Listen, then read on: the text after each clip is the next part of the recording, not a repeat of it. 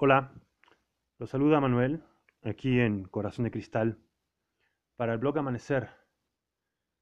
De nuevo, nos convocamos, nos estamos escuchando, nos estamos eh, conociendo, si es el caso, si es su primera vez.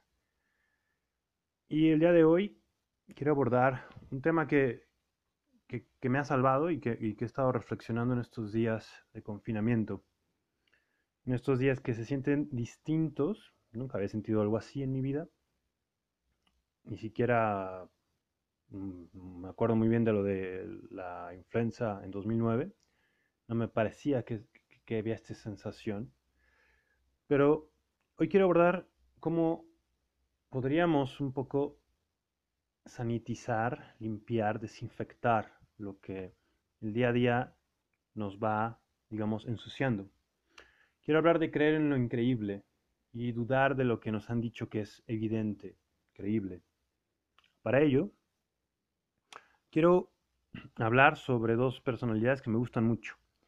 Estas dos personalidades y estas dos figuras de la historia, uno es Gedun Chopel, Gedun Chopel fue un monje budista tibetano de principios del siglo XX, y la otra es, fue una terciaria dominicana, Catalina Benincasa, que hoy en día se le conoce por su doctorado en la Iglesia Católica y que en últimas fechas me ha tocado estar revisando muchos textos y, acordarme de, por qué me asombraba tanto su figura.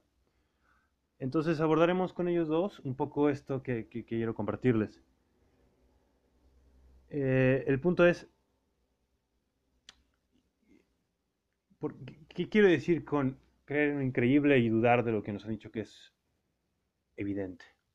Que un Chopel, que fue un tipo muy inteligente, por ahí los invito a que también lo revisen en Wikipedia, que un Chopel fue un tipo que decía lo siguiente, nos han dicho y aceptamos ese mandato, creemos demasiado en lo que nos han dicho que es creíble. Por ejemplo, validamos muy bien los argumentos políticos, económicos, de orden social, a algunos les encanta más, por ejemplo, validar argumentos psicológicos mm, o médicos. No sé, ustedes conocen y, cada uno puede tener sus listas de, de qué sí es válido o qué no lo es. Por otro lado, en general, nuestra dimensión y ese cuadrante, vamos a pensar en cuadrantes, ese cuadrante a la izquierda y abajo de lo que nos han dicho que no hay que creer mucho, es más, de que francamente es una tontería o es chiflado le pertenece a los paranoicos, esquizofrénicos. Eh, ahí somos demasiado incrédulos. Es más, ahí, ahí, nos, nos, pasamos de lanza, por así decirlo. Entonces decía Edwin Chopel, somos extremistas en, los, en estos extremos. Habría que contar otros dos extremos más para hacer el cuadrante completo, pero no lo haré hoy. Eh, pero en estos dos extremos nos encanta posicionarnos lejos de una posición ecuánime. Me voy entonces con alguien que no fue nada ecuánime en su vida, en el sentido de experiencias y en el sentido de lo que sabemos sobre ella. Y esa persona fue Catalina, Catalina Benincasa, que fue una señorita italiana. No digamos que fue una eh, ni filósofa ni impresionante teóloga, aunque sí modificó y se le reconoce un doctorado porque eh, en el caso de la Iglesia Católica, e, ella representa una nueva, un nuevo camino, o cuando digo nuevo quiero decir más bien un camino con un nuevo sabor particular que ella transmitió al mundo católico y al mundo en general.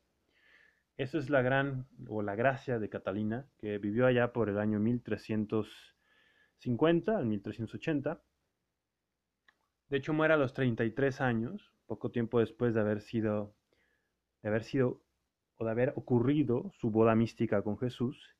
Y aquí empiezo a hablar con un lenguaje que está en ese cuadrante, que suena bonito, está chido en las estampitas, pero que en general no nos es permitido creer o está reservado a círculos bien, bien pequeños. Y si no está reservado a esos círculos pequeños, francamente lo despreciamos o de alguna manera nos genera antipatía. ¿Y quiero decir con esto? Catalina fue, o es bastante conocida también, por cosas como que veía ángeles, hablaba con ellos, tenía estigmas, tenía visiones, levitaba. Eh, y por último, cuando muere, tuvo un signo que se llama incorruptibilidad de su cuerpo, es decir, eh, su cuerpo no se echó a perder después de la muerte, de hecho, una cosa muy medieval, cortaron partes de su cuerpo y están regados por toda Italia, y de hecho, más allá de Italia, algunas partes de su cuerpo santo. ¿Por qué? Porque tenía este signo de la incorruptibilidad, que es básicamente no te echas a perder. Bueno, todos estos signos, por aquí he hablado con varios amigos sobre esto, y muchos son muy buenos para sanitizarlos, para utilizar un lenguaje en común. Lo, lo, hacen como, no, es simbólico, tiene un lado, le baja el poder teologal, es un asunto que quieren bajarle el poder político. Hay muchos guiños para darme a entender que esos asuntos son menores. Tampoco quiero decir que sean los mayores, pero sí me parece que de una u otra manera lo localizan en ese cuadrante de lo incrédulo y de lo supersticioso. Para mi punto de vista, no está allí. Es más, ayuda, me ayuda mucho Catalina en este sentido.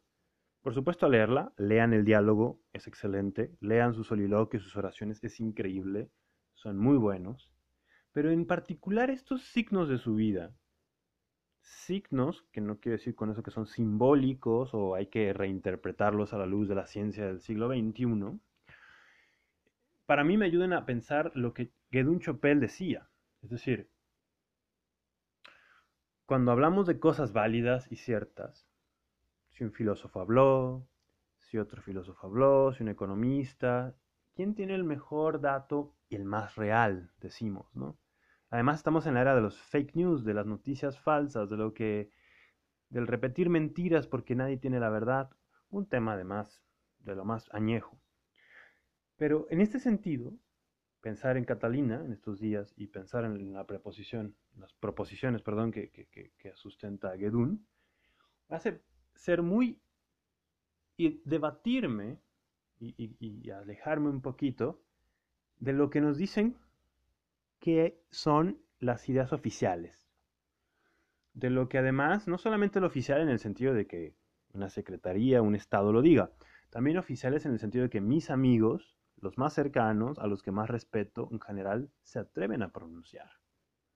En nuestro día a día, lo que nos podría servir esta reflexión que está en el fondo de Gedun Chopel y en general, por ejemplo, la vida de Catalina es, por, por un lado, creer en nuestro foro interno, creer en la imaginación, creer en los demás, creer en una inconmensurabilidad, es decir, la incapacidad de medir todo este mundo, de juzgarlo, para poder desinfectar la mente, desinfectar las ideas, para recordarnos que no nos pertenecen, que no tenemos que casarnos.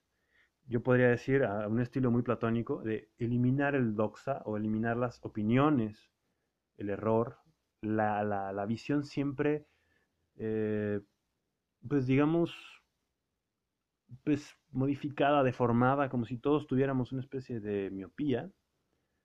Eh, porque además tenemos la imperiosa necesidad de tener la razón, ¿no? Yo creo que todo el mundo tiene muchas opiniones sobre, sobre lo que ocurre y lo que no ocurre en sus vidas y sobre las de los demás. Yo a veces, en ese sentido, recomiendo para mí mismo, sobre todo, el dejarme de juzgar. Y también a veces, como en un ejercicio eh, un poco más positivo, además de dejar de juzgar, también creer en lo increíble cuando digo creer en lo increíble, acompañado de barrer mi cuarto. Es decir, yo sueño, pero yo sueño sudando. Es decir, intento equilibrar este mundo, es decir, mi cabecita, es decir, cómo pienso, cómo abordo el mundo. Intento equilibrarlo entre una potencia infinita, los sueños, ese cuadrante de lo increíble, y una necesidad atendida, es decir, todo el cuadrante de lo que hay que hacer, hay que hacer dinero, hay que pagar las cuentas, hay que pensar en tu familia, hay que pensar en proyectos asibles y programáticos, pero los dos para mí son súper importantes como para balancear mi vida. Catalina entonces no solo se convierte en una santa católica y apostólica, lista para hablar desde el catolicismo, que además eso la, relega, ¿no? Es como, bueno, este es mundo católico. Yo prefiero verla, y hace poco escribí sobre eso, que Catalina para mí es como un Ferrari. Es un bólido que a esa velocidad en la que vivía es incomprensible para nosotros que vivimos a otra. Y nosotros somos lo más cercano a un bochito, algunos viven como bicicleta, para utilizar la analogía, ¿no? Pero esta chica que, que, que estaba a una velocidad impresionante, muere a los 33 años además pidiendo cosas increíbles para nuestra cabeza, que cree que todo lo tiene muy claro, muy seguro, y que por supuesto se ve cada día solidificado por las opiniones de los demás. Eh, en un mundo donde estamos acostumbrados a cancelar al que no piensa como nosotros, hacer algo como lo que nos recuerda Edwin Chopel, y a mí, que me recordó Catalina, me ayuda mucho a eh, liberarme de muchas de mis ideas. Y, cuando digo muchas de mis ideas, es simplemente no son mis ideas. Y plantar de nuevo mi cara, plantar de nuevo mis manos, mis pies en este mundo que exige de mí mucho más que atender solo con el sudor, sino que además me pide una gran imaginación, me pide un gran esfuerzo de voluntad porque las cosas puedan ser mejores, puedan ser más bondadosas, puedan ser más compasivas. Y sobre todo para que simplemente yo pueda vivir de una manera cada vez más libre, más eh, centrada, o más bien diría más descentrada en esto que me han dicho que soy y que he sido. Eh, esta es la reflexión del día de hoy. Me quedo con eso. Espero que pueda tal vez generar algún comentario. Eh, está, está, muy interesante pensar así como vemos el mundo, entre las creencias que nos han dicho que están permitidas, las que no están permitidas, las que están permitidas pero no son posible hablar, las que son, las que son posibles hablar pero en realidad no están permitidas pensar. Por ahí eh, me gusta mucho pensar eh, este ejercicio también de Gedun Chopel, cuando eh, escucho a maestros de sexualidad, ¿no? Y, te dicen y te invitan, no, por favor, este, estimule su ano, estimule su punto G, para que conozca un increíble y nuevo eh, campo de su cuerpo en el que no se va a arrepentir. Va a tener grandes placeres y gozos que por sus tabús y por los tabús de sus padres y de toda una civilización no se ha permitido tener. yo, yo me encantan sus metáforas, particularmente creo que por lo anal. Y cuando quiere decir esto es, ok, tú me dices que hay un límite que me han puesto. Yo creo que hay otros límites muy bien impuestos, sobre todo cuando veo que somos tan incrédulos de vidas tan deslumbrantes como la de los santos, que a mí me, me generan tanto placer y gozo como creo que pueden generar unas bolas chinas. El punto es, invitados estamos a soñar sudando. Eso, con eso me quedo el día de hoy. Muchas gracias y que tengan un bonito y muy disfrutable tiempo de confinamiento en los tiempos del coronavirus. Nos veremos hasta la próxima. Adiós.